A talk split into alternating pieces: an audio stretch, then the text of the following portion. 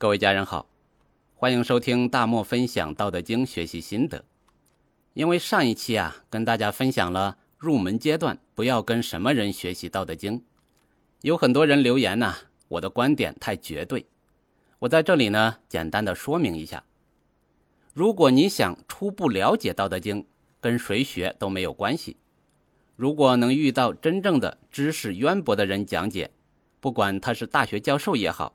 还是民间有师承传承的人也好，尽管去学，即使啊只是学到一些知识，对生活多多少少都会有一点帮助。但是呢，如果你想拥有智慧，需要参透《道德经》在讲什么，就不要听完一个人的课，知道《道德经》是啥就行了，需要长时间的个人参悟。从这个角度上呢，听课太杂，影响参悟进度。因为多数人没有筛选的能力，至于能不能找到真懂《道德经》的人，这个呀就看个人机遇了。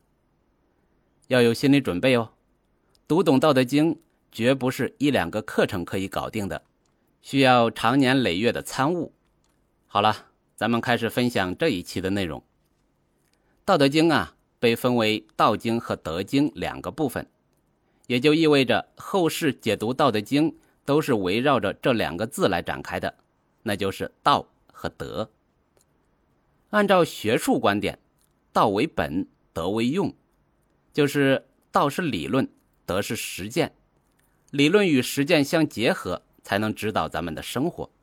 要不然呢，就是为了学而学，就会变成书呆子。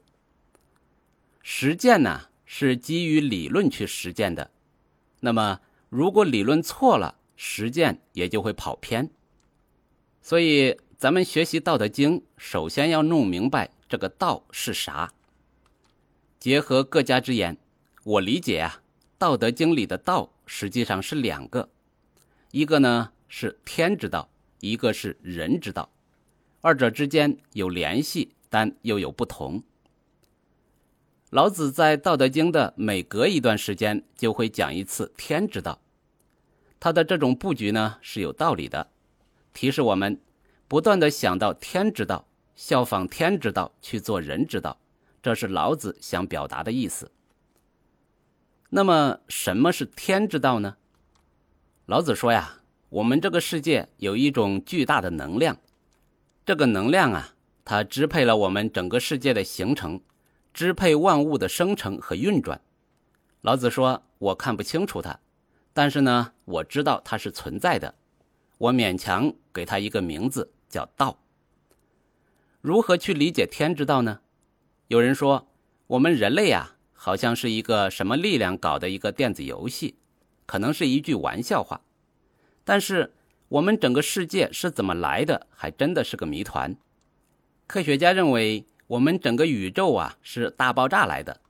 由原来的一个点一下子爆发出这么大一个世界来，到现在呢，我们还处在大爆炸之中，因为天文观测到所有的星系都在迅速的远离我们。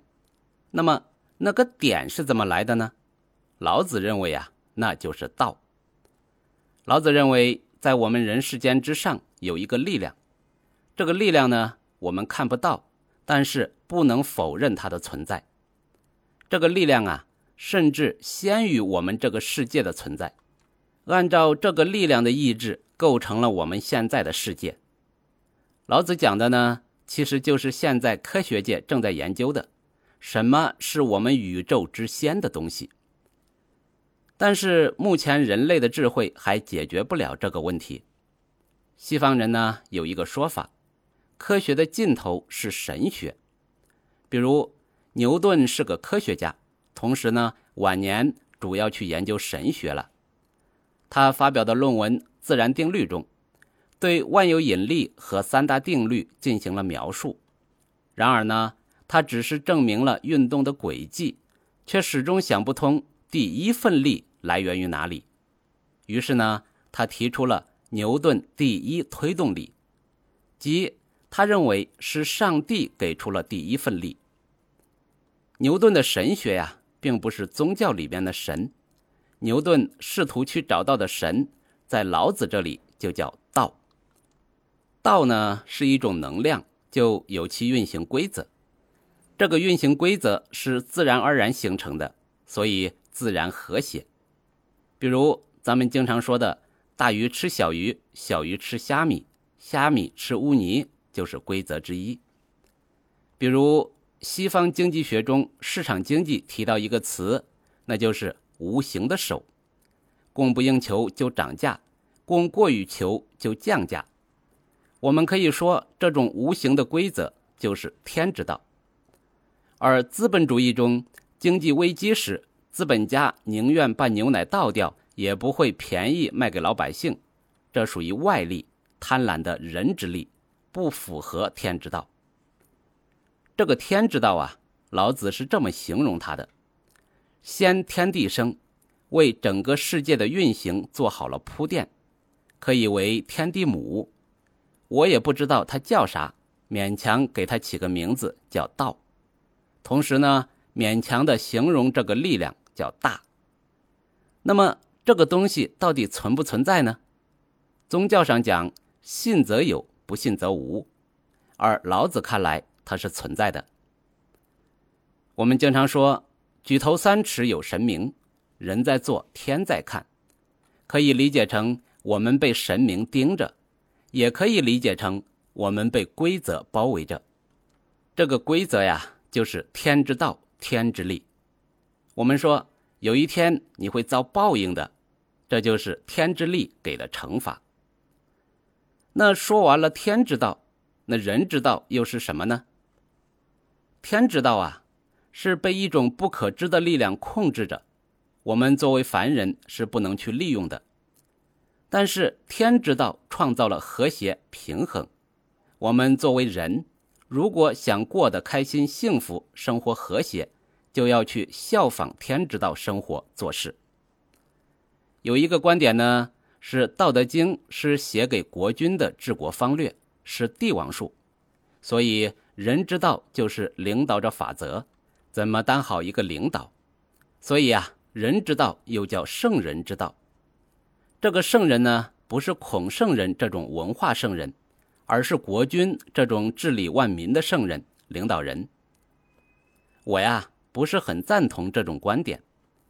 我认为老子作为大智慧者，不至于这么狭隘，写本书啊不至于只是给国君看，而且呢，实际上也不会只有国君能看到。毕竟呢，第一个看到这本书的只是函谷关的一个长官。而且，如果函谷关长官尹喜让老子写本书怎么培养国君，我估计呀，老子是不干的。那如果尹喜说可以把老子的智慧传承下去，教化万民，如果我是老子，可能就会动心。所以呢，我们假设从老子的角度上去理解，这个人之道啊，应该是针对个人的。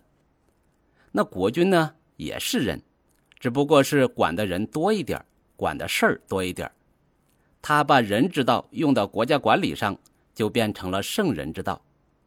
同理呢，普通官吏把人之道用到工作上，也是管理之道。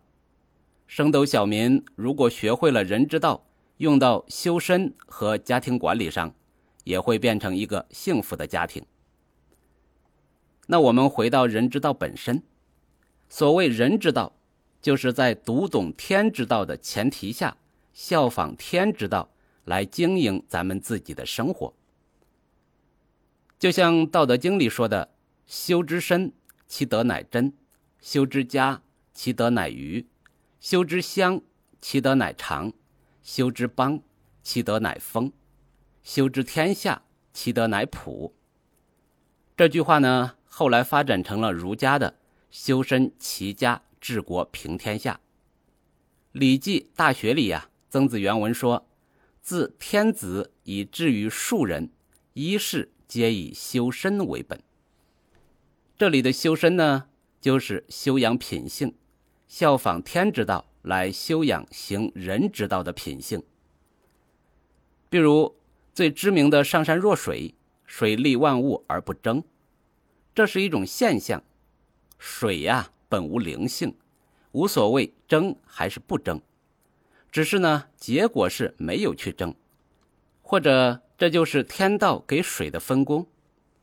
那放到了人道，如果我们要效仿天之道这个水利万物而不争，我们要做到无我利他，就是人人称颂的高贵品质。之所以被人人称颂，是因为别人做不到，他们离天之道太远，根本不会正确的人之道。对于咱们学《道德经》的人来说呢，其实就是弄明白天之道是啥，然后效仿天之道来收拾整理自己的人之道。我们离天之道越近，这威力越大。那咱们是不是可以做到身体健康、家庭幸福、父慈子孝、母贤女淑？事业顺利，人际顺畅，不一定能够成为人上人，但是一定会成为地球上最幸福的那一小部分人。不是因为咱们有多优秀，而是咱们离天之道比较近；不是因为别人很垃圾，只是因为他们离天之道有点远而已。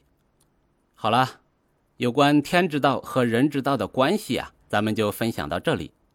学习天之道，然后。尽量去效仿天之道做事，咱们就会美梦成真。